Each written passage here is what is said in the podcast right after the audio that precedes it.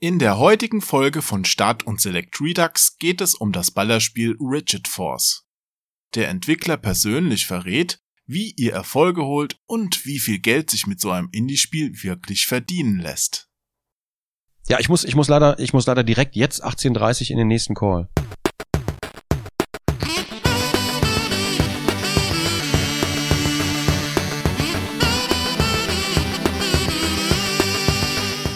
Hallo und herzlich willkommen zu einer neuen Folge von Start und Select Redux. Mein Name ist Onkel Jo. Neben mir im Internet sitzt live aus Hannover zugeschaltet Marcel Rebensdorf. Marcel hat mit seiner Firma just ein Spiel veröffentlicht, über das wir heute sprechen möchten. Da es das Wort Redux im Namen trägt, passt es natürlich perfekt in diesen Podcast. Sei gegrüßt, Marcel. Hallo Jo, freut mich dabei zu sein. Ja, heute geht's um Rigid Force Redux. Genau, richtig, ja. Stellen Sie sich auf schwere Gefechte ein. Dann stell du dich doch bitte nochmal selbst kurz vor, verrat wie alt du bist, Ja. ob du Pizza Hawaii magst und ergänze meine einleitenden Worte. Ja, ich bin Marcel Rebensdorf, das hat der Jo schon richtig erkannt. Äh, Ich bin Spieleentwickler, 38 Jahre alt. Pizza Hawaii bin ich jetzt nicht abgeneigt und ja, das war's. Und du hast jetzt nicht dein erstes Spiel entwickelt, du hast vorher schon bei anderen renommierten Firmen gearbeitet, richtig? ja, richtig.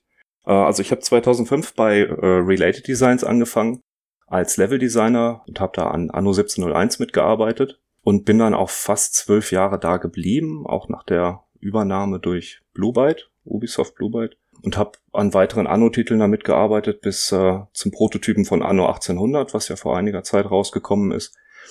Und äh, zwischendurch habe ich noch an Might and Magic Heroes Online gearbeitet. Ja, ja, 2017 bin ich dann da weg und habe meine eigene Firma gegründet und mache jetzt Indie Games. Sehr gut. Und äh, wo du Related Designs erwähnst, Mhm. da war ich ja auch ab und zu mal zu Gast in Mainz. Ja, ich habe dich mal gesehen da, das stimmt. Tatsächlich? Ja, schon, ja. Ich kann mich noch dunkel erinnern, das ist schon eine Weile her. Verflixt, wollte ich gerade sagen, sind wir uns vielleicht schon über den Weg gelaufen, ja? Ja, ich glaube schon, ja. Ja, cool. Schön, dass es jetzt geklappt hat mit dem kleinen Interviewgespräch Mhm. hier zu deinem neuen Ballerspiel. Das ist ja mal Ja, eine richtige Seltenheit, heutzutage nochmal über so einen 2D-Shooter zu sprechen. Mhm. Aber komme ich gleich noch drauf. Erst nochmal zu deinem Entwicklerstudio, das heißt Com8, Com1. Habe ich das richtig ausgesprochen? ja, ist richtig, ja. Was bedeutet das? Hat das irgendeine einen Hintergrund? Ja, ja, die Frage kommt öfters mal. Natürlich. Einige haben es auch schon selber rausbekommen. Ähm, das leitet sich so ein bisschen. sorry, sorry, so, äh, so intelligent bin ich da nicht. Also ich muss schon mal nachfragen. Ich kann es dir gerne sagen, bist auch wie gesagt nicht der Einzige. Ähm, also leitet sich einfach ab von dem C64 Ladebefehl, wenn ich da ein Programm laden wollte. Der eine oder andere kennt es vielleicht noch. Da musste ich da Load Programmname 8,1 eingeben. Das kenne ich, ja. Genau, ja. Ich bin ja alt. Und, ja, ich auch, von daher, wir kennen es beide. Ähm, ja, und äh, weil das ein bisschen sperrig war und äh, auch schon von einigen Blogs benutzt wurde, habe ich damals gesehen, habe ich es einfach abgekürzt und jetzt heißt es COM 8,1 oder COM 8,1, wie man möchte. Ach, das steht für Komma. Ja, eigentlich schon, ja. Ach so, weil ich habe jetzt eher so an .com gedacht. Nee, da, damit hat's nichts zu tun. Hm, okay. Ja. Das heißt, du hast hier Reminiszenzen an alte C64-Spiele Mhm. quasi schon im Namen. ja, schon ein bisschen, ja. ja ich habe ja, bin ein starker Retro-Gamer und äh, mag die ganzen alten Sachen immer noch gerne und Ja, lag das nahe, was in der Richtung zu nehmen. ja das habe ich mir irgendwie schon gedacht, als ich jetzt dein Spiel durchgespielt habe, Rigid Force. Mhm. weil es hat ja schon ein paar Anleihen an so alte Geschichten. Also ich habe mich da wahnsinnig stark an R-Type erinnert gefühlt, also den Irem-Klassiker. Kann das Ja. sein? Ja, absolut. Ist so ein bisschen auch eine Hommage daran. R-Type mochte ich immer schon gern. Ich kann mich noch dran erinnern, wo ich ganz klein war, habe ich das bei meinem Onkel gespielt, auf dem Amiga.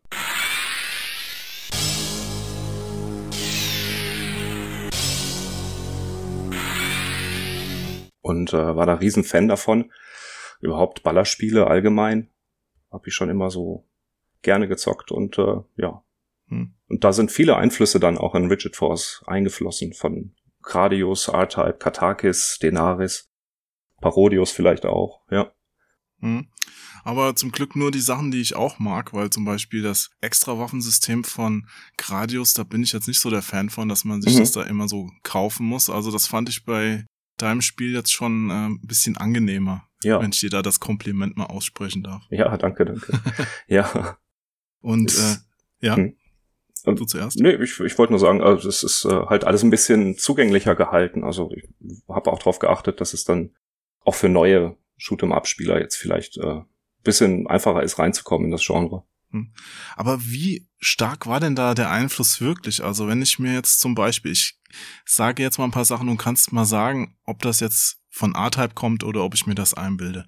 Also Ja. allein im ersten Level, da gibt's so drehende Energieringe, weißt du? Wo du Ja. nur so eine Lücke hast, wo du dann durchfliegen kannst, wo du innen dann quasi den Kern abschießen kannst, damit auch diese Energiebarrieren ausgeschaltet werden. Mhm. A-Type? Das A-Type. Okay. Ja. Also doch kein Zufall. Nein, Und- das nicht, nein. Die Drohne vom Schiff, die sieht ja auch sehr nach A-Type aus. Mm, Ja, ein bisschen. Also wenn sie vorne dran hängt. Die Mechanik ist bei Rigid Force ja ein bisschen anders. Also du kannst das Ding ja, das hängt immer am Schiff, du kannst es nicht abschießen, dass es dann selber durchs Level fliegt, wie das bei A-Type ist.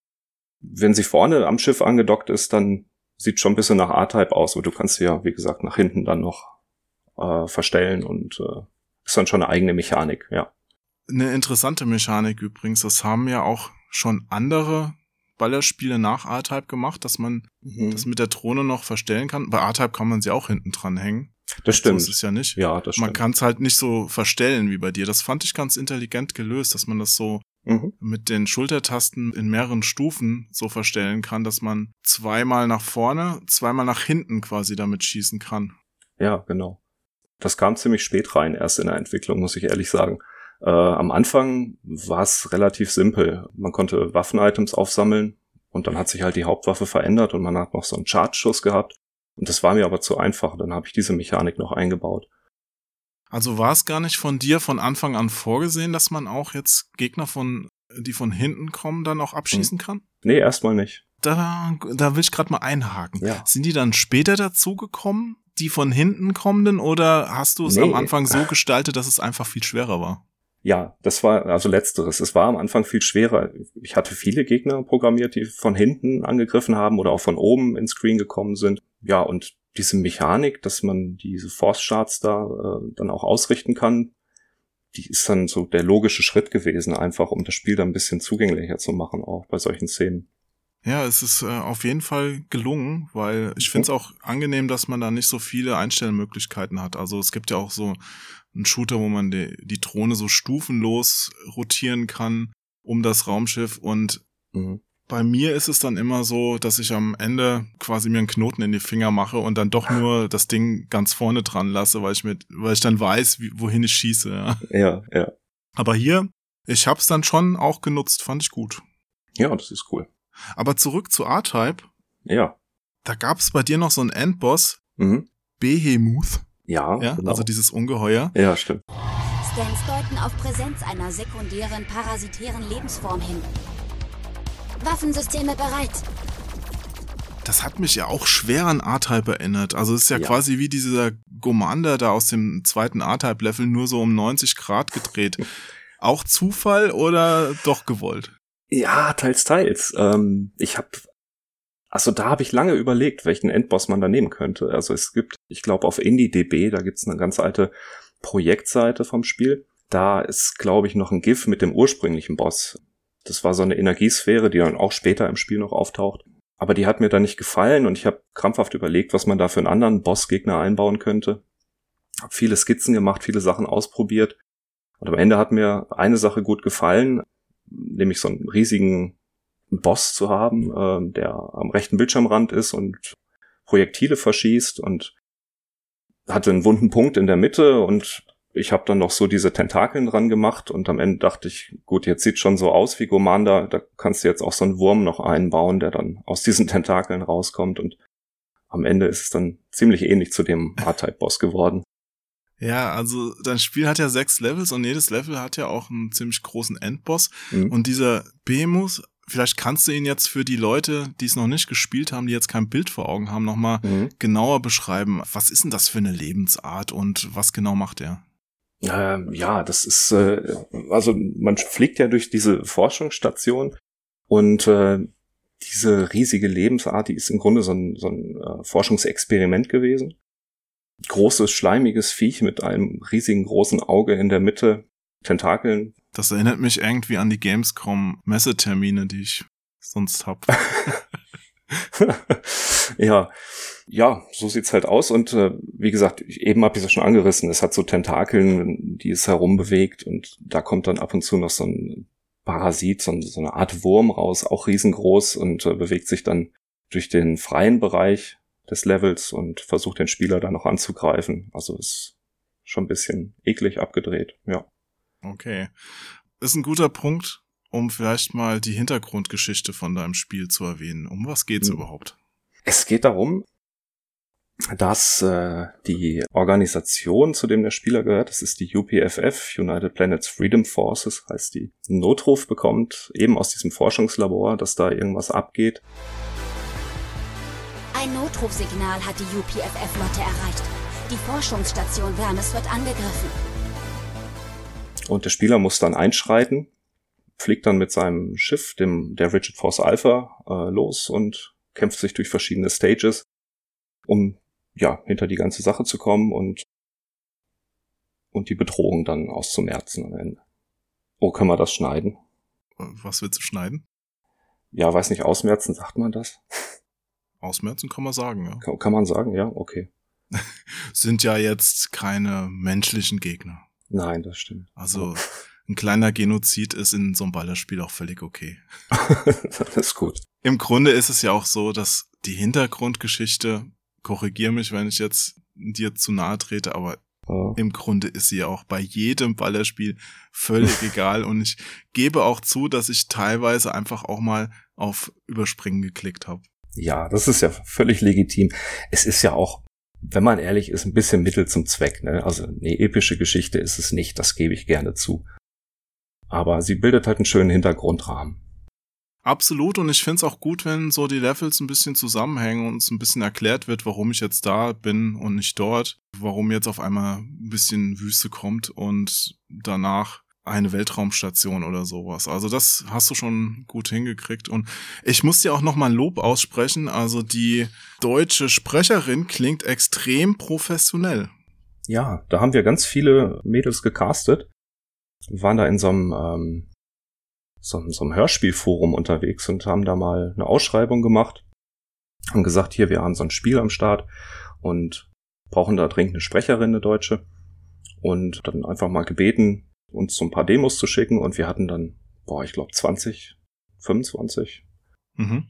und haben da stark ausgesiebt dann einige Frauen dann in einer engeren Auswahl gehabt und dann ist es am Ende Lisa Müller geworden. Die haben wir da dann als deutsche Stimme für Psy genommen. Und warum ist es Lisa geworden? Mit was hat die euch überzeugt? Äh, die hat einfach am besten zu dem Charakter gepasst. Den hatten wir damals ja schon fertig und die Texte auch. Und äh, sie hat das einfach so überzeugend vorgetragen, dass wir dann gesagt haben, die passt da perfekt rein. Das irreguläre Verhalten der Chorplasmoiden ist möglicherweise auf eine Infektion mit einem noch unbekannten Virus zurückzuführen. Wir sollten hierzu weitere Daten sammeln. Ja, prima. Und wie lief dann die Zusammenarbeit? Hast du ihr einfach die Texte geschickt und sie hat euch die Tonfiles zurückgeschickt oder wart ihr zusammen im Studio oder wie lief's? Nee, äh, da ist das Budget jetzt auch gar nicht da gewesen. Wir haben das ein bisschen einfacher gemacht. Sie hat es in ihrem Home-Studio aufgenommen. Die Texte waren da, die hatten wir ihr geschickt und sie hat dann von jedem Text immer zwei Takes gemacht und dann konnte man sich den besten aussuchen. Ein paar Sachen mussten wir auch neu aufnehmen, es war nicht allzu viel. Ja, aber so war das dann. Hm. Ja, wer jetzt Lust bekommen hat, wird sie jetzt vielleicht mit anderen Ohren hören, wenn er das Spiel mal zockt. Mhm. Würde mich freuen. Ja, und sie, könnte ich sie schon mal irgendwo anders gehört haben? Jetzt bestimmt, von bestimmt. irgendwelchen Hörspielproduktionen, wo du sagst? Ja, ich glaube schon, aber frag mich jetzt nicht, wo sie schon in Erscheinung getreten ist. Ich weiß, dass sie sehr viel äh, Werbeaufnahmen äh, macht, also ähm, Werbevertonung fürs Radio und so weiter. Hm. Sie äh, ist äh, die Radiostimme von, ich glaube, zwei Sendern in Ostdeutschland, aber auch da weiß ich jetzt nicht, welche das sind. Aber wer das mal gerne äh, erfahren möchte, der kann dann auf Ich glaube, lisaspricht.de ist die Adresse. Vorbeischauen. Und erfährt dann da mehr. Mhm. Nee, die war's nicht.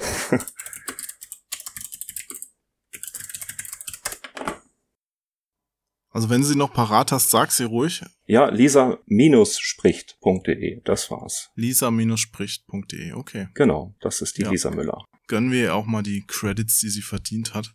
Absolut. Aber ich möchte jetzt trotzdem noch mal ganz kurz einen, einen Mhm. Ticken noch zurückspringen. Ja. Das Spiel ist ja zunächst auf dem PC erschienen als Rigid Force Alpha und jetzt kam es für Xbox One und Switch gerade als Rigid Force Redux raus. Genau. Richtig? Richtig. Und du hast ja ziemlich lange dran entwickelt. Hast du denn jetzt mal ein paar Tage frei danach oder geht's jetzt sofort weiter mit den nächsten Sachen? Ich meine, gut, wir quatschen jetzt, du machst noch ein Ja. bisschen Werbung dafür, aber Ja. das ist ja jetzt auch eine spontane Geschichte. Heute ist ein Feiertag, hab ich dich aus dem Urlaub geholt, keine Ahnung, was was ist los? Nee, in Niedersachsen haben wir keinen Feiertag. Ah, Ja, genau. Ja, also frei hat man frei, ich weiß nicht. Nee, also ich habe jetzt die Zeit nach dem, also nachdem ich das Spiel submitted habe bei den Plattformanbietern, weißt du, das wird dann nochmal getestet von Nintendo und Microsoft. Da hatte ich ein bisschen Ruhe, die Zeit habe ich genutzt, um mal an ein paar privaten Prototypen zu arbeiten. Jetzt Anfang Juni habe ich aber auch schon mit dem nächsten Projekt angefangen, mit der Konzeption. Das entsteht in Zusammenarbeit mit Nordmedia. Das ist hier die Film- und Medienfördergesellschaft in Hannover mhm. für Niedersachsen. Ja, genau, also ich bin quasi schon wieder direkt am Arbeiten. aber auch ein Spieleprojekt. Auch ein Spieleprojekt, klar. Okay. Mhm. Was kann ich mir denn überhaupt unter Com8, Com1 vorstellen? Viele Namen stehen ja jetzt nicht im Abspann bei Rigid Force. Also bei Design, Programmierung und Grafik steht zum Beispiel nur dieser Marcel Rebenstorff. Keine Ahnung, Ja. wer das ist. Ein, Mul ich, Multitalent, ja. glaube ich, ja. Also man bekommt tatsächlich den Eindruck, du hättest Mhm. abgesehen von etwas Unterstützung das Spiel so quasi im Alleingang programmiert. Stimmt das? Mm, Ja. Ja, also bis auf ein bisschen Unterstützung habe ich das tatsächlich alleine hinbekommen, ja. Bei der PC-Version habe ich noch einen Shader-Programmierer mit dabei gehabt, der hat ein bisschen ausgeholfen. Das ist äh, der Alex Pellot. Schöne Grüße, falls er das hört. Natürlich hört er das. Also wenn Bestimmt. dieser Podcast, der wird ja von Milliarden äh, Ja. Menschen gehört. genau. Ähm, ja, aber der größte Teil der Arbeit kommt dann tatsächlich von mir, muss ich ehrlich sagen. Ähm, darum hat es auch so, so unglaublich lange gedauert. Also 2011 habe ich ja angefangen mit dem Projekt und äh, die PC-Version ist 2018 dann rausgekommen. Wann hast du Ja. angefangen? 2011. Es war erstmal, Das heißt, du hast es war ein wirklich Hobbyprojekt. sieben Jahre Ja. quasi nebenbei und am Schluss Vollzeit dran Genau. gearbeitet? Oder? Neben der Arbeit erstmal viel Zeit reingesteckt. Am Anfang war es noch ziemlich locker, da habe ich das jetzt nicht wirklich jeden Tag gemacht, aber am Ende wurde es dann schon ziemlich anstrengend und ich habe viel Zeit reingesteckt. Und äh, ja, als wir dann hier Richtung Hannover gezogen sind, habe ich das dann halt in Vollzeit fertig gemacht, das Projekt. Das ging deutlich schneller natürlich, als wenn man jetzt jeden Tag nur so zwei, drei Stunden dran sitzt. Genau. Das heißt, äh, das nächste Spiel kommt aber dann auch erst 2027. oder wie ist da dein Businessplan? Nein, für mein Plan Firma? ist, das natürlich deutlich schneller fertig zu bekommen. Die Portierung hat ja jetzt auch schon in Anführungsstrichen nur ein Jahr gedauert. Also ich habe das ganze Spiel ja neu geschrieben in Unity, weil mit der ur- ursprünglichen Engine konnte ich es nicht portieren auf die Konsolen. Und habe das relativ schnell durchgekriegt dann.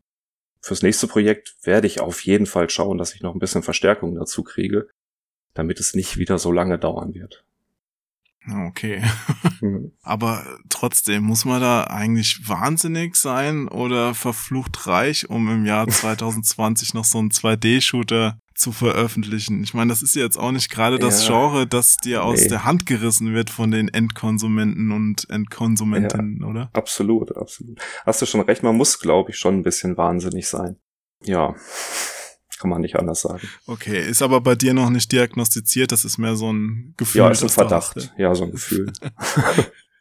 Okay, aber jetzt mal wirklich Hand aufs Herz, wie viel Downloads lassen sich denn von so einem Spiel überhaupt verkaufen? Kannst du deine Hausnummer nennen? Ja, kann ich schon. Also es ist wirklich nicht wahnsinnig viel. Ähm, auf dem PC haben wir trotzdem äh, über 3000 Einheiten jetzt abgesetzt. Wie es auf der Konsole läuft, kann ich jetzt noch gar nicht sagen. Müssen wir mal schauen. Ich hoffe deutlich besser, damit sich bei Geschäft auch ein bisschen rentiert. Also wollen wir mal schauen. Ja, so sieht's gerade aus. Ja, wie ist das mit deiner Bezahlung? Du hast ja jetzt Mhm. mit dem Publisher gemacht. Hm. Kriegst du dann eine fixe Summe und noch Tantiemen dazu für jedes Verkaufte oder wie läuft das? Äh, kann ich darüber reden? Ja, bestimmt, ne?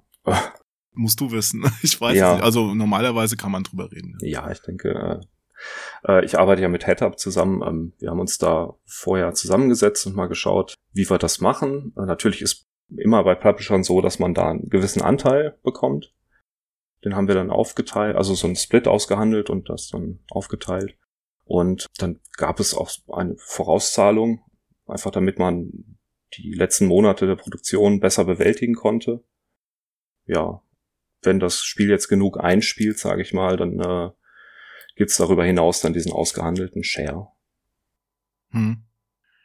Aber weshalb hast du denn dann eine der lukrativsten Konsolenplattformen außen vor gelassen? Ich meine, ich freue mich Mhm. persönlich ja tierisch, dass es eine Xbox-Fassung gibt, weil ich die Sachen am liebsten auf der Xbox spiele. Ja, Für unterwegs finde ich Switch toll, aber es gibt ja auch viele, die auf PS4 spielen. Und nachdem ich habe ja schon so einen kleinen Blog-Eintrag hier auf äh, Patreon zu deinem Spiel veröffentlicht, da hat mich Mhm. schon der erste gefragt, äh, was ist denn mit PS4? ja, ich Und- gesehen. Ja, Ja, und ähm, gibt's halt Ja. nicht. Wo, ja woran liegt das? Gibt's noch nicht. Nee, das stimmt. Noch nicht. Das heißt, nicht. Äh, ja. du hast eine Ankündigung jetzt hier im Podcast zu machen. Weltexklusiv. Eine halbe vielleicht, ja. Äh, wir sind auf jeden Fall dran. Also zusammen mit HeadUp schaue ich da, dass wir möglichst noch eine PS4-Version hinbekommen. Und vielleicht mit viel Glück gibt's sogar noch eine PS Vita-Version obendrauf. Oh, Vita. Ja, vielleicht, ja.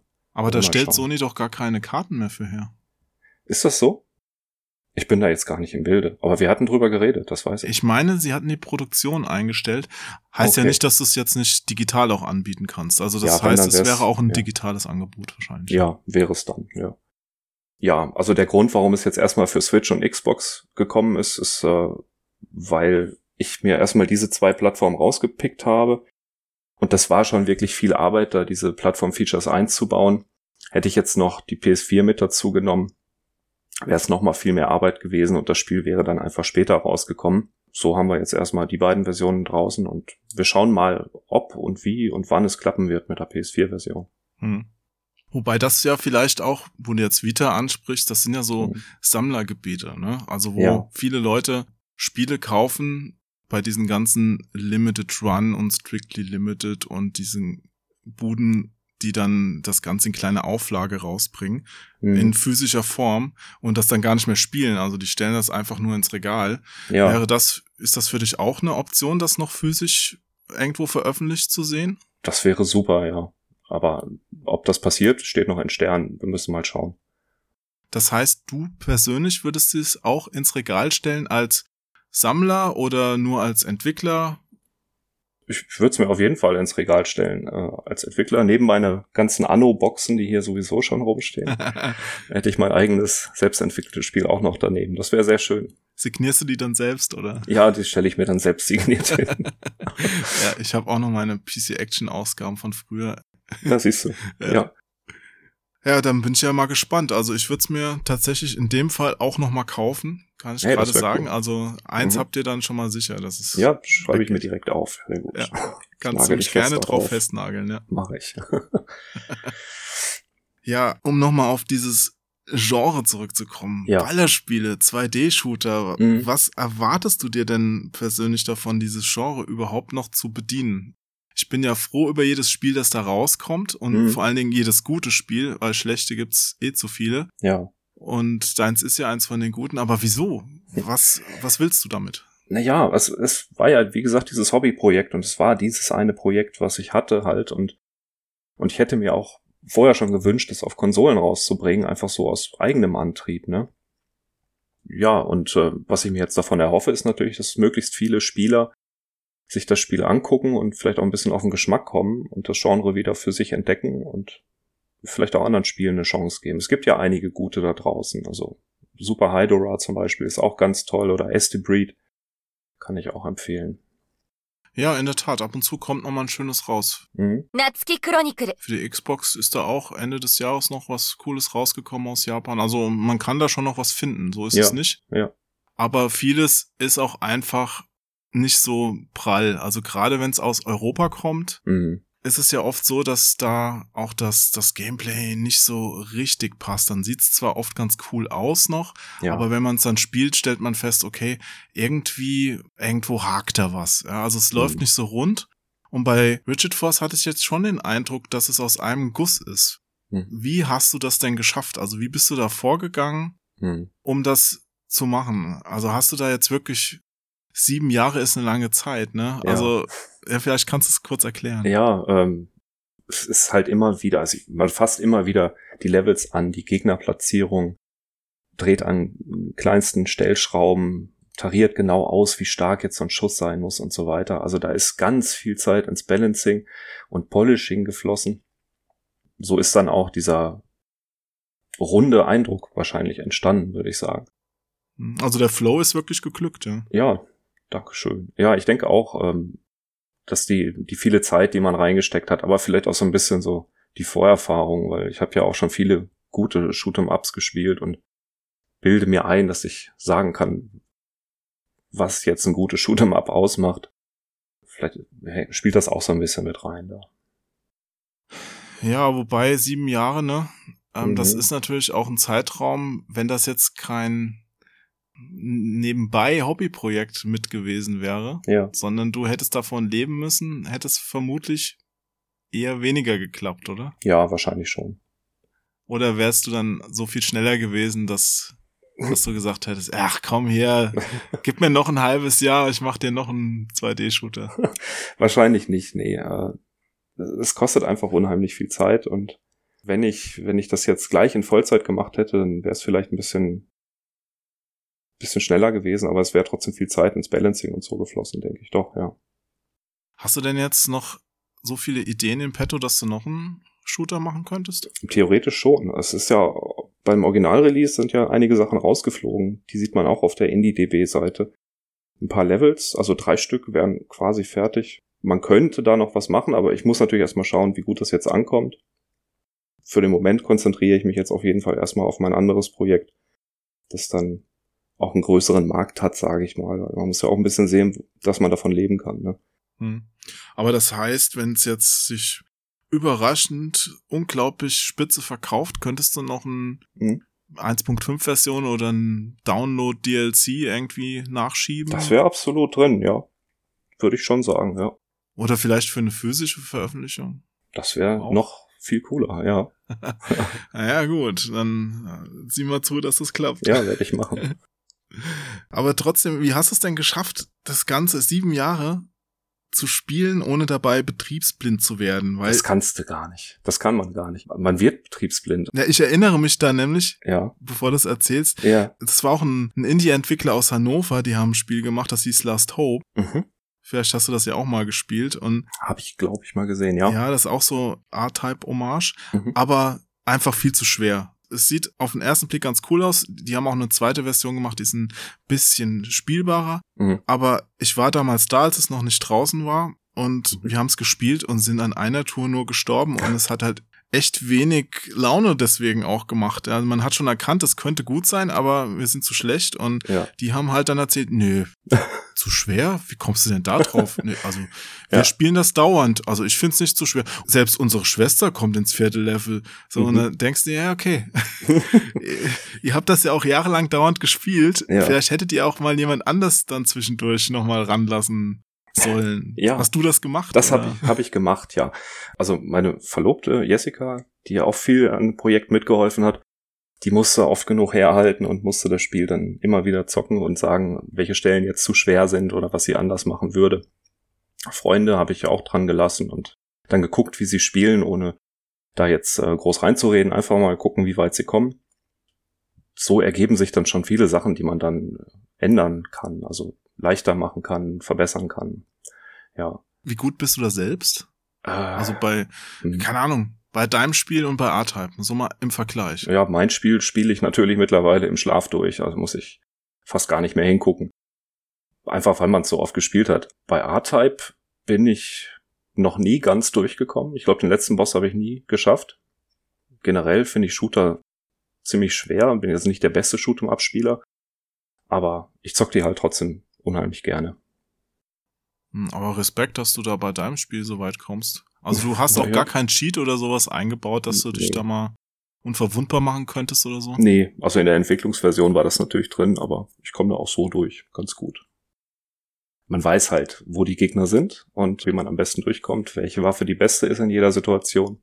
Ja, Ja, ich war ganz überrascht, dass ich jetzt, äh, ich habe es gespielt und es ist jetzt auch schon ein paar Tage draußen. mhm. Und du hast ja so Online-Highscore-Listen eingebaut. Ja. Und auf der Xbox hat es irgendwie wahrscheinlich keiner gespielt. Also ich kann mir nicht vorstellen, dass ich jetzt so gut war. Mhm. Also ich bin da überall ganz oben drin in diesen Highscore-Listen gerade. Und äh, Mhm. wenn du es jetzt spielen würdest, könntest du wahrscheinlich irgendwie mit einem Score alle frustrieren, oder? dann könnte ich vielleicht machen, ja.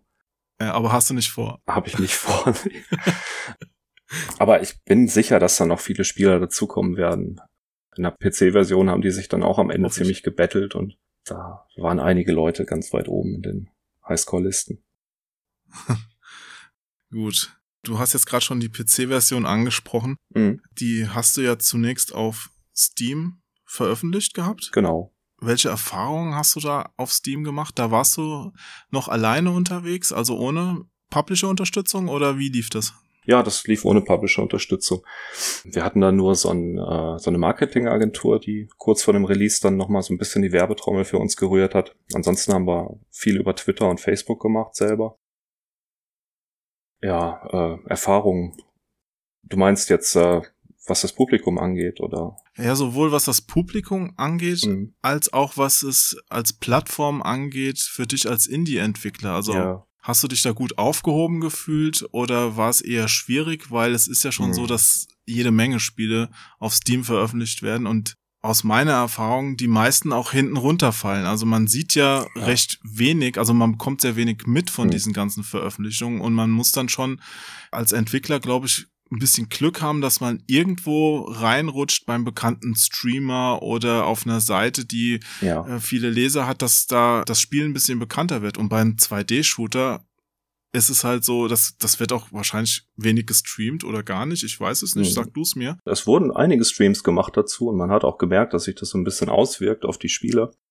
Dass viele auch gesagt haben, ja, ich habe das da und da gesehen, äh, hab's mir jetzt gekauft, ist echt super. Aber so allgemein, Steam als Plattform für Indie-Entwickler ist schwierig. Ähm, ganz früher, als es noch Steam Greenlight gab und da handverlesen wurde, wer sein Spiel veröffentlichen darf, da hatten die Indies das deutlich leichter. Das hört man auch immer wieder. Mittlerweile darf hier jeder, der so eine kleine Gebühr bezahlt, sein Spiel verlegen. Und äh, man muss da schon wirklich sehr viel Glück haben, um gesehen zu werden. Man ist das dann vielleicht eine kurze Zeit vorne auf der Frontpage als äh, hier neue Veröffentlichung, rutscht dann aber auch ziemlich schnell runter, einfach weil so viele Spiele jeden Tag rauskommen oder jede Woche. Und äh, da muss man schon selber dann ein bisschen zusehen, dass man die Leute darauf aufmerksam macht, dass es dieses Spiel gibt. Wie war da deine Strategie? Wen hast du aufmerksam gemacht? Aufmerksam gemacht habe ich vor allem Streamer.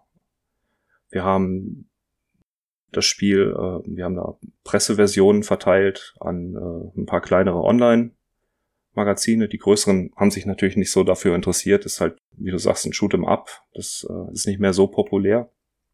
Ja, und halt wie eben auch schon gesagt, über Twitter und Facebook haben wir ganz viel Werbung gemacht, Screenshots gezeigt, GIFs gezeigt, einfach mal gezeigt, was cool ist an dem Spiel.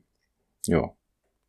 Und was melden sich da dann für Leute? Also siebst du dann auch ein bisschen aus, weil ich weiß von Publishern, dass die natürlich auch jede Menge Anfragen kriegen, wenn was umsonst gibt, Ja. sind ja immer alle schnell vorne mit dabei. Ja, es Aber dass dann auch nicht immer alles sehr, so ganz seriös ist, ne? Ja, absolut. Es kommen ganz viele Anfragen von Leuten, die sich jetzt als Inhaber von einem großen YouTube-Stream-Kanal ausgeben, wo man dann aber relativ schnell sieht, wenn man ein bisschen nachforscht, äh, dass die gar nicht dazugehören. Okay, also richtige Betrüger. Ja, schon, ja. Hinterher werden dann halt die Keys dann verkauft auf G2A und so und einige leben scheinbar auch davon. Ich weiß gar nicht, wie sie das hinbekommen, aber scheint so zu sein.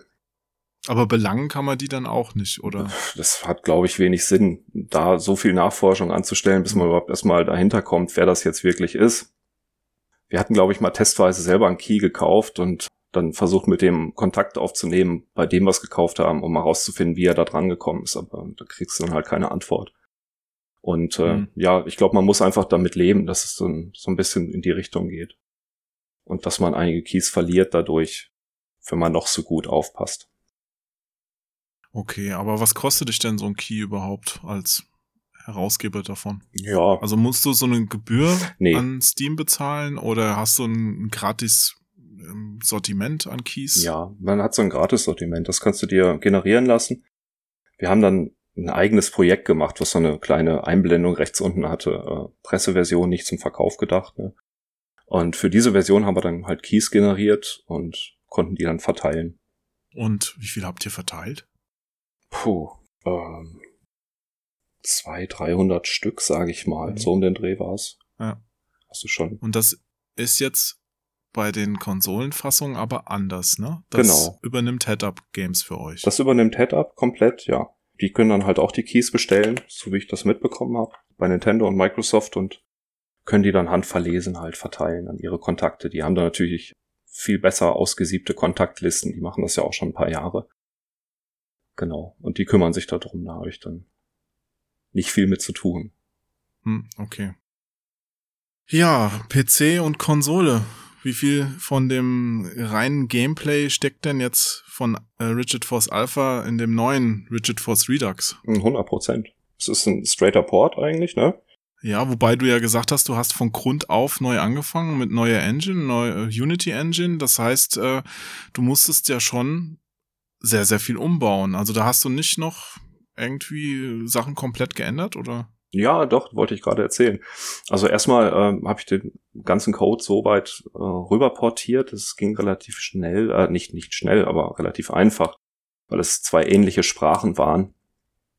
Äh, hier und da gab es einige Schwierigkeiten und äh, naja.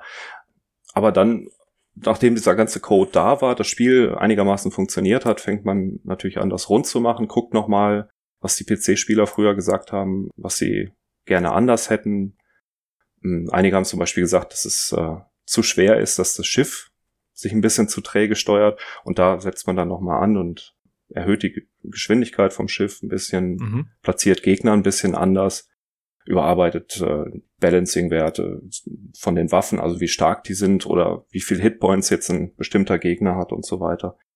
Also im Nachhinein ist da noch ziemlich viel reingeflossen, was das Spiel dann nochmal ein bisschen runder gemacht hat.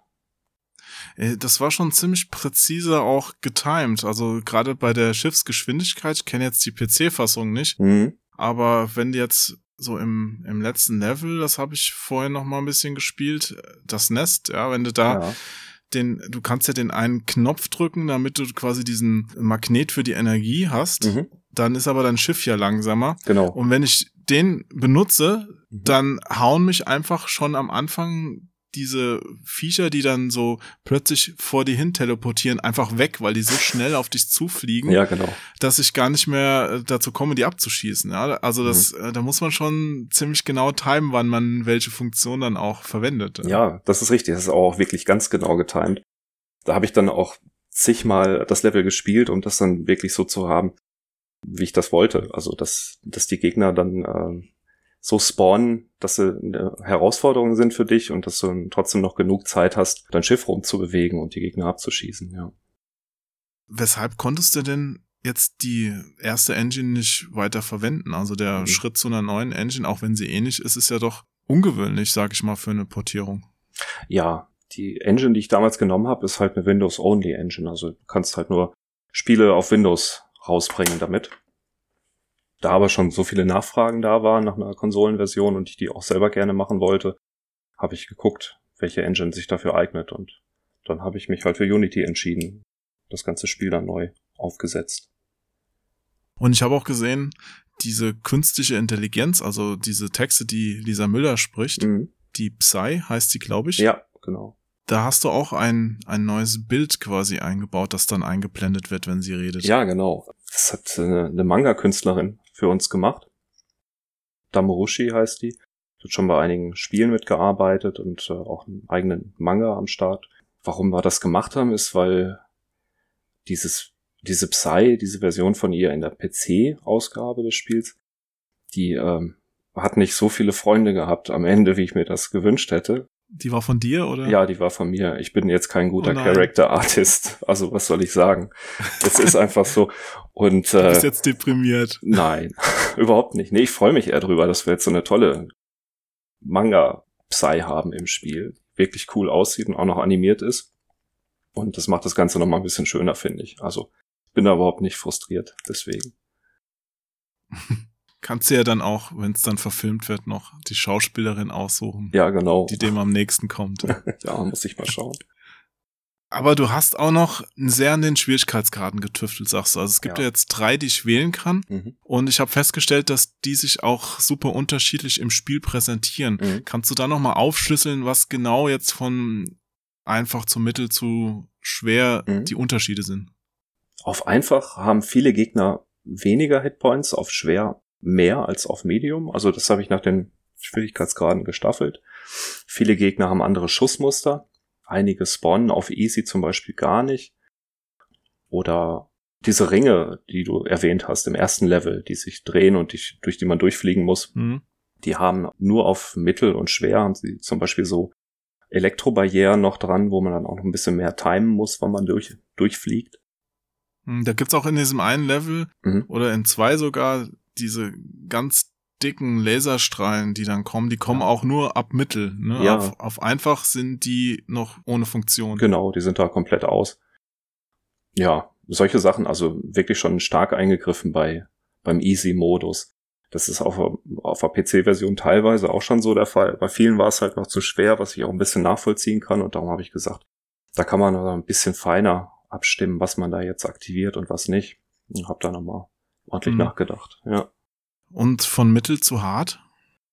Mittel zu hart. Wie gesagt, die Hitpoints vieler Gegner Schussmuster, äh, die sie abfeuern. Gibt zum Beispiel diese kleinen Turrets, die ab und zu äh, im Level vorkommen.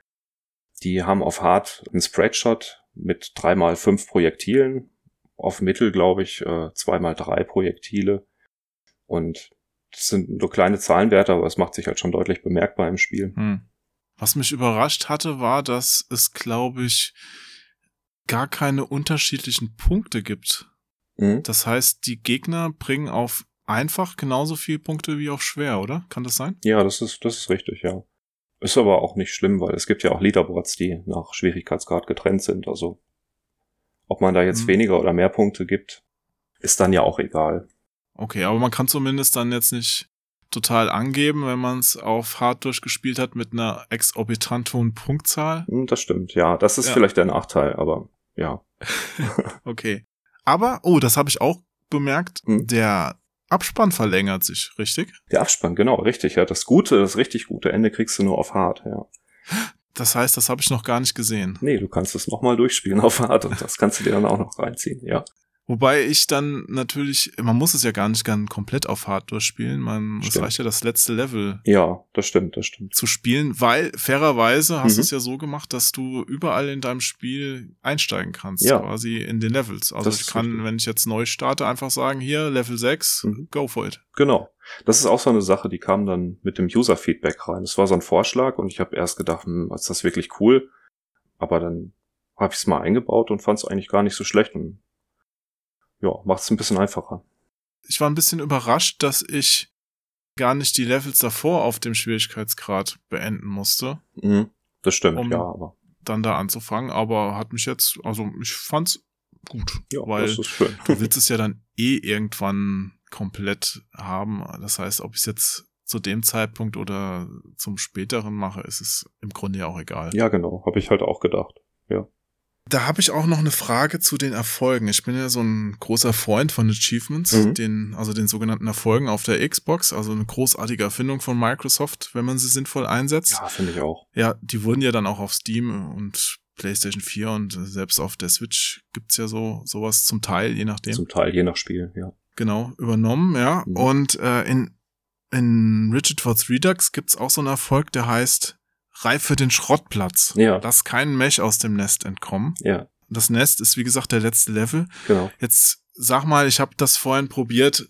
Also ich glaube, ich habe keinen Mech übersehen. Selbst der, der in den Abgrund springt, nicht. Mhm. Und ich krieg diesen Erfolg nicht. Das ist doch ein Bug, oder? Das ist kein also man Bug, nein. gönnt mir den doch nicht, oder? Nein, das ist kein Bug.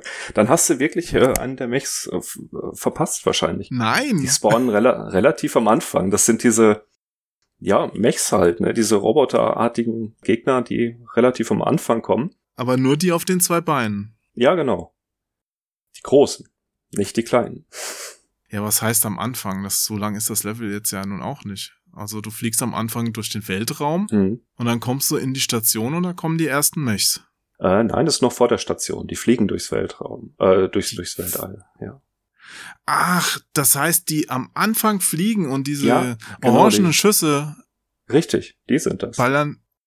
Ach, die zehn. Ach Dann- so, und das heißt, die auf zwei Beinen dann da langlaufen, das sind gar keine Mechs. Das sind, nee, das sind keine Mechs in dem Sinne. Ach so. Ja. Na gut, das Okay. erklärt natürlich einiges, weil da habe ich dann oft nur zwei von drei abgeschossen.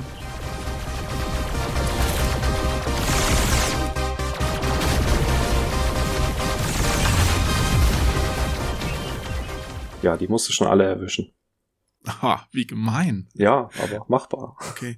Ja, zum Glück habe ich jetzt hier mal den Entwickler persönlich am Start und kann den das fragen. Ja. Ansonsten hätte ich jetzt noch wochenlang warten müssen, bis irgendjemand im Internet das rausfindet wahrscheinlich. Ja, ist vielleicht ein bisschen missverständlich, der Text fällt mir jetzt gerade auf, aber hm. Na, jetzt weißt du es ja. Probier's mal aus. Jetzt weiß ich ja, mir fehlen da noch ein paar andere Sachen. Also diese, oh, jetzt habe ich die Namen vergessen, Mhm. die man da auch dann alle abschießen soll. Aber ich glaube, da habe ich auch ein Bild im Kopf, welche das wohl sind. Ja. Werde ich noch rausfinden. Ja. Ja, du kannst auch bei den Achievement-Bildern eigentlich sehen, welcher Gegner immer gemeint ist, der abgeschossen werden soll. Da musst du mal nochmal schauen. Im Spiel bei den Achievement-Bildern, Ja, in der Achievement-Galerie. da wird doch nur ein Fragezeichen angezeigt, dachte ich, oder? Ah, ah, nee. Wenn man es noch nicht geholt hat. Wenn du im Hauptmenü in die Achievement-Galerie gehst, dann siehst du da die kleinen Icons für jedes Achievement. Hm. Und da kannst du eigentlich sehen, welcher Gegner da abgeschossen werden muss. Ja. Ich liebe ja coole Achievements. Also deine waren schon sehr gut. Mhm. Also ein paar waren auch witzig, so von wegen, flieg mal zehn Sekunden lang ganz vorne am Bildschirm oder sowas. Ja, Ja. genau. Wo du dann merkst, okay, oder auch ganz unten, oder schaffe Mhm. ein Level ohne zu schießen, Ja, genau. Wo ich dann merke, ja, also eigentlich, also wenn ich nicht versuche, alle abzuschießen, sondern einfach nur ganz unten ausweiche, ist es gar nicht so schwer oft. Ja, aber kommt aufs Level an, glaube ich. Ne? Ja, natürlich kommt auf Level an, aber ich, ich mag das, wenn Spiele dir durch Achievements einfach noch so eine andere Sichtweise auf das Ganze ermöglichen. Mhm. Genau, Ja. das war auch die Idee. Ja. Aber ein paar davon, also da hast du das schon so gestaltet, damit man dich am Ende verflucht, oder? ja, ein paar sind wirklich schwer. Schaffe das Ganze ohne getroffen zu werden. Also wer kommt denn auf sowas? Das ist schon hart, ne? Aber ist auch schaffbar. Hast du es selbst geschafft oder? Ich hab's geschafft, ja. Aber es ist wirklich schwer. Auch für mich ist es schwer. Aber ich baue halt drauf, dass die Spieler das dann auch so ein Okay, bisschen länger spielen, ein bisschen öfter probieren. Es ist, es ist hart. da braucht man schon viel Hingabe. Ja, schon. Das ist was für Spezialisten.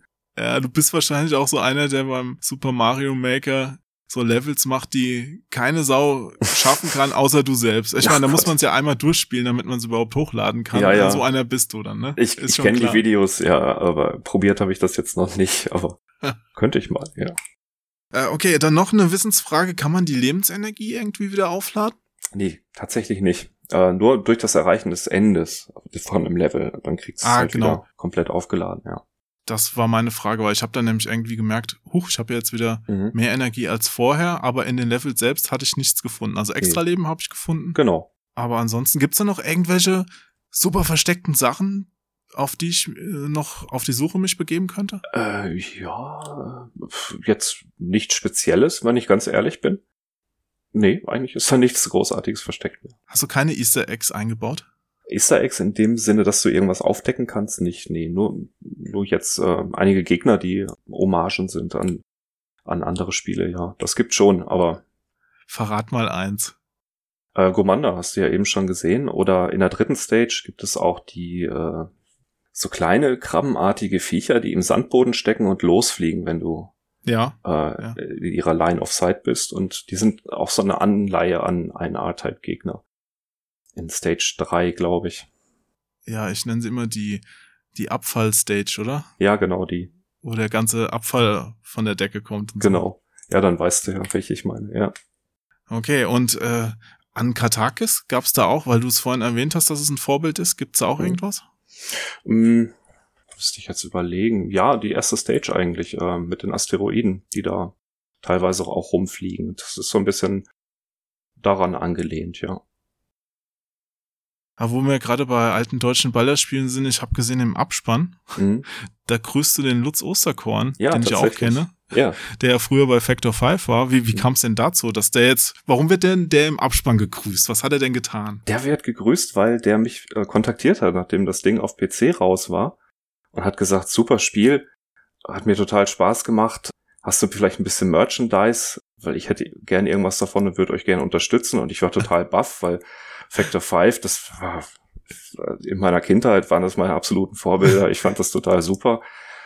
Mich riesig gefreut. Das heißt, der Lutz schnort bei dir und ja. wird dafür gegrüßt. Er schnort ja nicht. Super. Nee, er schnort nicht. Ich habe ja was bekommen dafür. Und zwar habe ich einen kleinen Turrican-Aufsteller bekommen mit Unterschriften von den Factor 5 Jungs. Mm. Und da habe ich mich so extrem gefreut. Den hat er mir auch geschenkt auf der Gamescom mal. Das Echt wahr? Voll nett. Ja, dann ja. sind wir beide stolze Besitzer dieser Turrican-Figur. Ist total cool.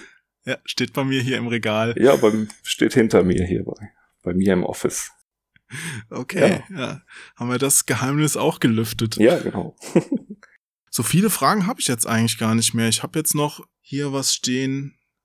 Ach so, ja, das hätte ich vielleicht vorhin schon fragen sollen, welche Hürden es denn für die Konsolenentwicklung für dich gab. Gab es da ja. Noch irgendwelche besonderen Sachen, wo du gesagt hast, oh, als ich es für PC entwickelt habe, darauf wäre ich jetzt nie gekommen? Ja, tatsächlich. Dass ich jetzt mit sowas mich rumschlagen muss? Da gab es einiges. Ähm, das größte Problem war wirklich, flüssige 60 Frames pro Sekunde hinzukriegen. Die Konsolen funktionieren da doch deutlich anders wie ein Windows-PC, ist mir dann aufgefallen. Und man musste da echt einige Tricks äh, anwenden, um dann da wirklich ein flüssiges Gameplay hinzubekommen. Viele schaffen es auch nicht mit Unity oder liefern das erst später nach. Zum Beispiel Manufacture äh, 43, die Pavarumi auf der Switch rausgebracht haben. Die haben jetzt ein Jahr lang, glaube ich, an einem Patch gearbeitet, um 60 Frames hinzukriegen. Und äh, das war eine Riesenhürde. Da habe ich viel extra Zeit reingesteckt. Aber erfolgreich. Erfolgreich, ja. Ja, ich habe es hinbekommen. Also bin ich auch ehrlich gesagt ein bisschen stolz drauf. Das ist schon nicht so so häufig zu sehen auf der Switch gerade. Ja, ansonsten gab's halt diese Plattform-Features, da muss man sich auch erstmal reinfuchsen. Also wie werden Safe Games gehandelt oder die Gamepads oder Rumble. Das sind alles so Sachen, da muss man erstmal sich das Ganze aneignen. Ist schon nicht so ohne. Und was war dann einfacher, Switch oder Xbox? Für mich war am Ende doch die Switch einfacher. Aus verschiedenen Gründen. Das ist ziemlich gut dokumentiert alles und äh, man kommt da relativ gut rein. Das, es gibt ein Entwicklerforum, da kann man viele Fragen stellen und findet auch Antworten auf Fragen. Das war alles ziemlich gut. Also insgesamt sind beide Plattformen ziemlich cool für Entwickler, muss ich sagen. Die Xbox ist mhm. gut, aber die Switch war noch ein bisschen besser. Und jetzt, wo du schon inoffiziell vorhin die PS4-Version angekündigt hast, ja. gibt's da auch solche Hilfestellungen für Entwickler, wo du schon gesagt hast, okay, das ist cool, was die hier machen? Oder kannst du irgendwie so untereinander denen vielleicht empfehlen, was sie sich abgucken sollten, dass es ein bisschen einfacher wird, Spiele für die jeweilige Plattform rauszubringen? So allgemein? Ja. Ja. Man, man, ich kann jetzt nicht so viel drüber sagen, weil das ja alles super streng geheim ist immer, ne? Ja, nur was du sagen darfst. Ne? Ja. Also nicht, dass du nachher die Todesschwadronen von Nintendo vor der Tür stehen hast. Das so. möchte ich auch nicht, nee. Ja, du ähm, weißt ja, die haben so Mario-Kostüme und schlagen dann mit so einem Hammer auf dich. Das will keiner. Ja, ja ich kann es mir vorstellen. ähm, hilfreich ist es sicher, wenn man mit Unity entwickelt, sich immer genau anzugucken, was ein einzelner Befehl macht. Viele Befehle machen im Hintergrund unnötigen Kram, sage ich mal.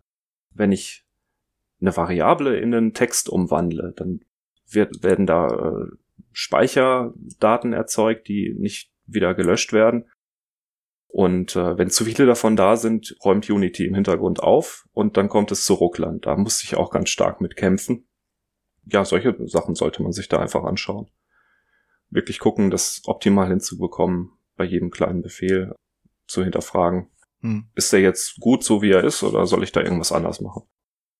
Oh, ich habe bei meiner Recherche, die ich im Vorfeld betrieben habe, da eine lustige Sache von dir gelesen, dass du Mhm. die, die Zahlen quasi von den Highscores später gar nicht mehr direkt umgewandelt hast, sondern Exakt. quasi über so einen Umweg berechnet hast. ne? Ja, das ist, das ist genau das Beispiel da, ja.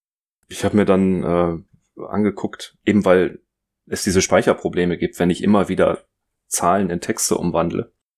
Habe mir dann angeguckt, welche Punktewerte gibt es überhaupt ähm, und habe mir die dann in so ein Array reingelegt, also so eine so eine Liste von Zahlen, auf die ich zugreifen kann und habe die dann immer nur noch daraus ausgelesen und äh, musste dann diese Textumwandlung nicht mehr machen und dadurch hatte ich dann eine stabilere Framerate. Ja, verrückt, auf was man da alles achten kann. Ja, total. Oder sollte, oder muss sogar, ja. Man sollte, Und, ja. ach, aber generell, ich bin auf jeden Fall froh, dass es mal wieder einen 2D-Shooter mit einer sinnvoll nutzbaren Drohne gibt. Mhm. Und eine Nachfrage hätte ich dazu aber noch. Ja. Das habe ich nicht so ganz gecheckt. Erzeugt die Drohne Schaden, Ja. wenn man sie in Gegner manövriert? Also wenn man Mhm. sie zum Beispiel in die verwundbare Stelle eines Endgegners hält? Ja. In alter A-Type-Manier. Weil das war ja so ein Element, das es zum Beispiel bei A-Type, das du Genau. extrem nutzen konntest.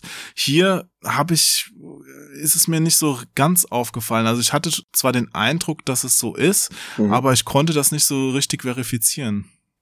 Ist aber tatsächlich so. Ist auch, äh, wie gesagt, so in alter A-Type-Manier kannst du damit dann auch noch extra Schaden machen. Aber es ist nicht so hoch, oder? Nee, der ist nicht so hoch. Der ist niedriger, als wenn du äh, wirklich Schüsse reinballerst. Von daher ist Ballern oft die bessere Wahl. Gut, wir sind schon fast am Ende, mein lieber Marcel. Mhm. Ich hätte noch ein paar Verbesserungsvorschläge, die ich dir gerade mal sage und du sagst mir, ob das sinnvoll ist oder nicht. Immer her damit. Du hast so einen Powerschuss. Ja. Wenn du diese grüne Energie aufsammelst, kannst du den aktivieren Mhm. und mit einer anderen Taste. Mhm. Und mich hat's ein bisschen genervt, dass diese Aktivierung so einen Moment dauert. Das heißt, ich Mhm. schieß nicht sofort meinen dicken Schuss raus, sondern es dauert einfach, dass quasi dieses Waffensystem umgestellt wird und der dicke Schuss dann kommt. Was Mhm. gerade bei so kniffligen Endgegner-Szenen, wo ich gerne mal einfach das Ding weggeballert hätte Mhm. und zu lange gedauert hat und dann war er schon wieder geschützt zum Beispiel. Ja, okay. Wäre das nicht toll, dass man den sofort hat? Ähm, dann würdest du ihn wahrscheinlich die ganze Zeit benutzen. Also dann hättest du nicht mehr so dieses taktische Element. Hm, Mm, okay. Aber ich gebe dir recht, man könnte vielleicht die Zeit ein bisschen verkürzen, die es braucht, um den aufzuladen. Ja, mir ging's jetzt nicht nur um das Aufladen. Mhm. Da hast du mich jetzt, glaube ich, falsch verstanden, sondern Okay. die Leiste ist aufgeladen. Ja. Ich aktiviere den Schuss und dann dauert es erst einen Moment, bis der Schuss losgeht. Ja, also dieses Aufladen des Schusses meinte ich jetzt schon. Also, Ach so, okay. Ja, nicht das Aufladen der Leiste, sondern die Dauer des Aufladen des Schusses, bevor der Schuss dann losgeht. Hm? So meintest du das, ja? Ja. Ja, ich auch. Also, Okay. okay. Gut, abgeschmettert. Verstehe. Das nächste hat auch noch mal mit diesem ähm, mit dieser Zusatzenergie zu tun, die du auflädst. Du hast nämlich noch so ein Schutzschild. Das Mhm. heißt, so eine, so eine Klinge, die um dich rum rotiert und die Schüsse der Gegner in Luft auflöst, wenn du Ja. sie benutzt. Mir war das nicht so ganz klar, wann und wo die Kugeln da wirklich aufgelöst werden. Also ich Mhm. hätte mir da eher gewünscht, statt so einem Laser um das Schiff, dass ich vielleicht so eine, so eine Aura hab wie in, in Gradius oder sowas Mhm. dass ich sehe, okay, in dem Moment ist mein Schiff unzerstörbar und jetzt würde ich wieder sterben, weil dieser, Okay. dieser Laser mir war wirklich nicht klar, trifft mich der Schuss noch oder nicht. Ja. Äh, ist eine gute Idee eigentlich. Also, ja, das könnte man vielleicht so machen. Vielleicht wäre das was für ein Patch. Oder irgendwie so ein, dass es optisch noch ein bisschen klarer ist. Mhm.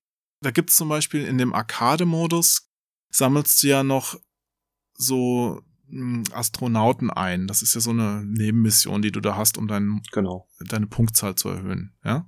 Ja, richtig. Und da gibt's so ein paar Stellen, da sind die hinter so Feinden versteckt und ich kann die Feinde aber nicht so richtig abschießen. Das heißt, ich möchte gerne mit meinem Schutzschild da reinfliegen.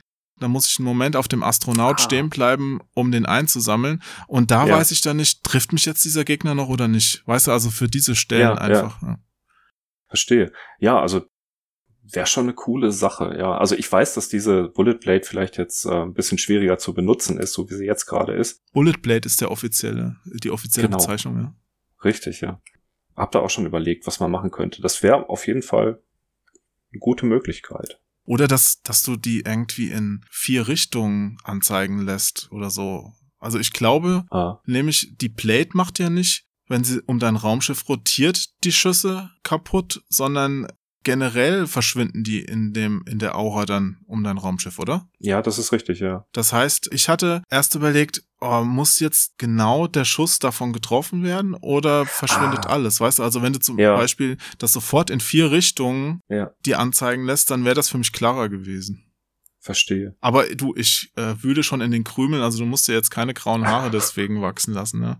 Das ist gut, aber ich, ich kann es nachvollziehen. Okay. Ja, auf jeden Fall. Und dann fand ich noch, dass die Power-Up-Gegenstände sich zu ähnlich sehen und ich mir gewünscht hätte, dass zum Beispiel Mhm. die Drohnenteile und die Raketen, die man noch so zusätzlich aufsammeln kann, dass die alle ein bisschen anders noch aussehen. Also die Hauptschüsse bei den Schusssystemen, da hast du ja so drei verschiedene Farben, das fand ich gut und Mhm. klar.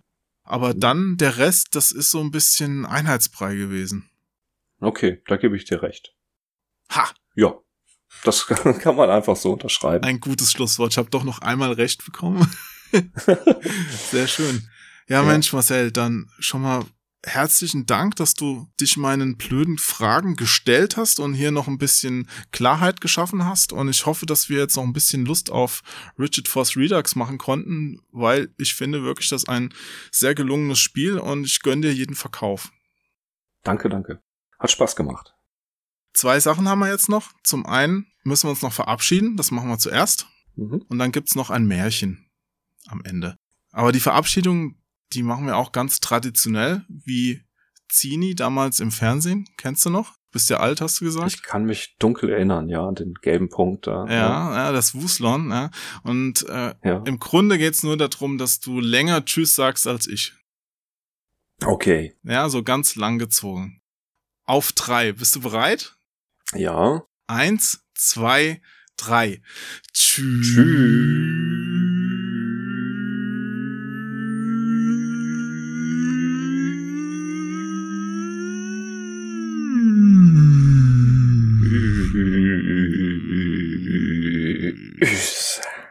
Auch gleichzeitig, ist okay. Ja, klingt so, ja. Okay. Sehr gut, hast du gut hingekriegt. Danke. Weil wir sind den Zuhörerinnen, Zuhörern und sonstigen liebenswerten Mitwesen wirklich schuldig, dass wir das machen, damit die auch genüsslich gegen den Kirschbaum fahren können. Das ist so unser Running Gag im Podcast. Ja, dass die Okay. Leute freiwillig gegen den Kirschbaum lenken in der Allee, weil es einfach angenehmer ist, daran zu sterben, als weiter zuhören zu müssen.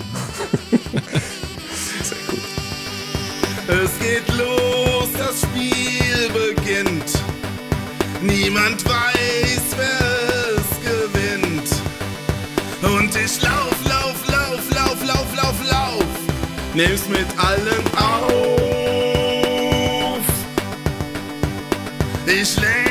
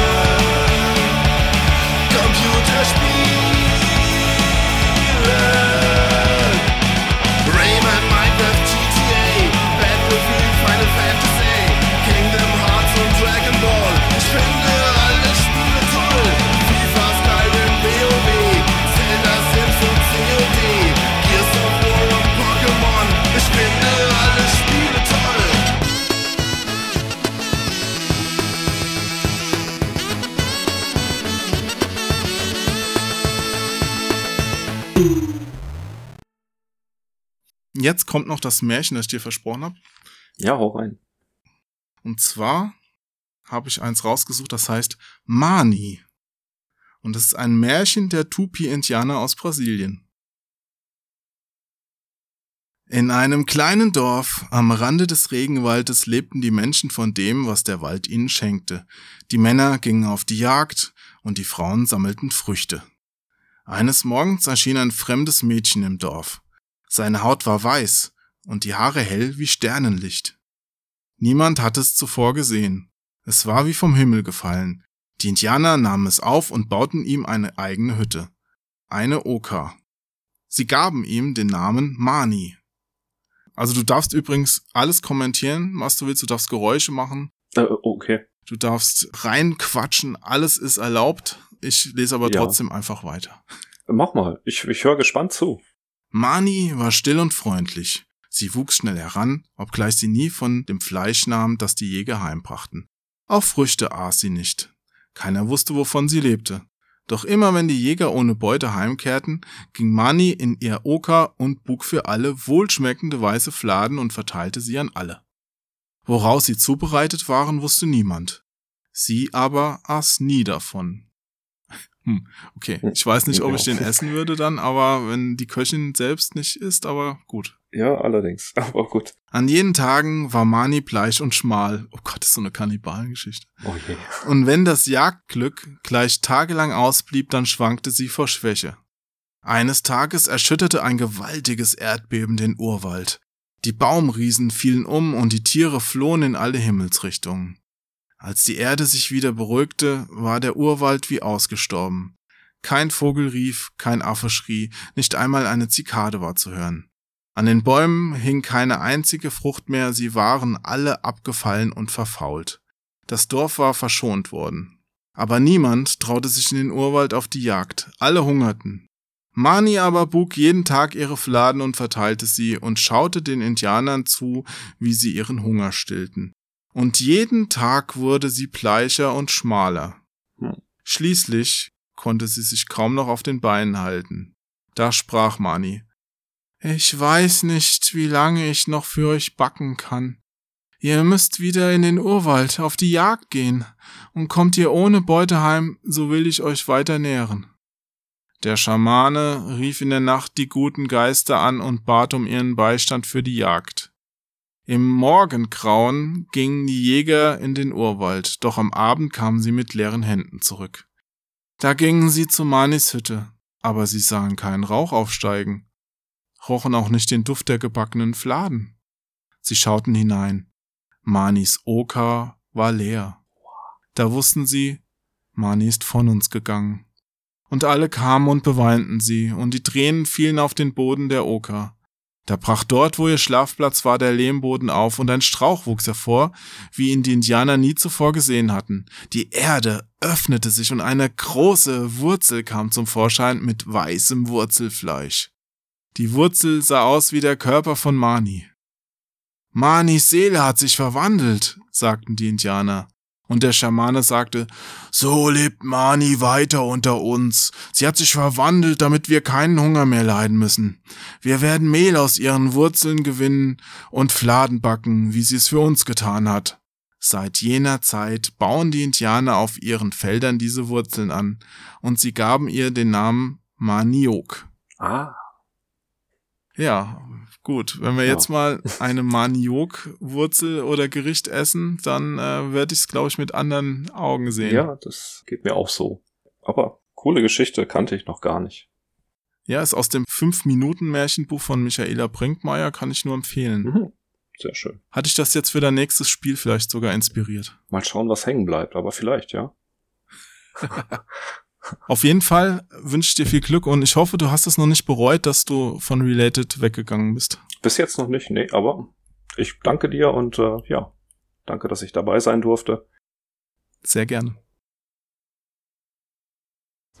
Das enorme Potenzial dieser Entwicklung darf auf keinen Fall in falsche Hände geraten. Oh, das wusste ich gar nicht.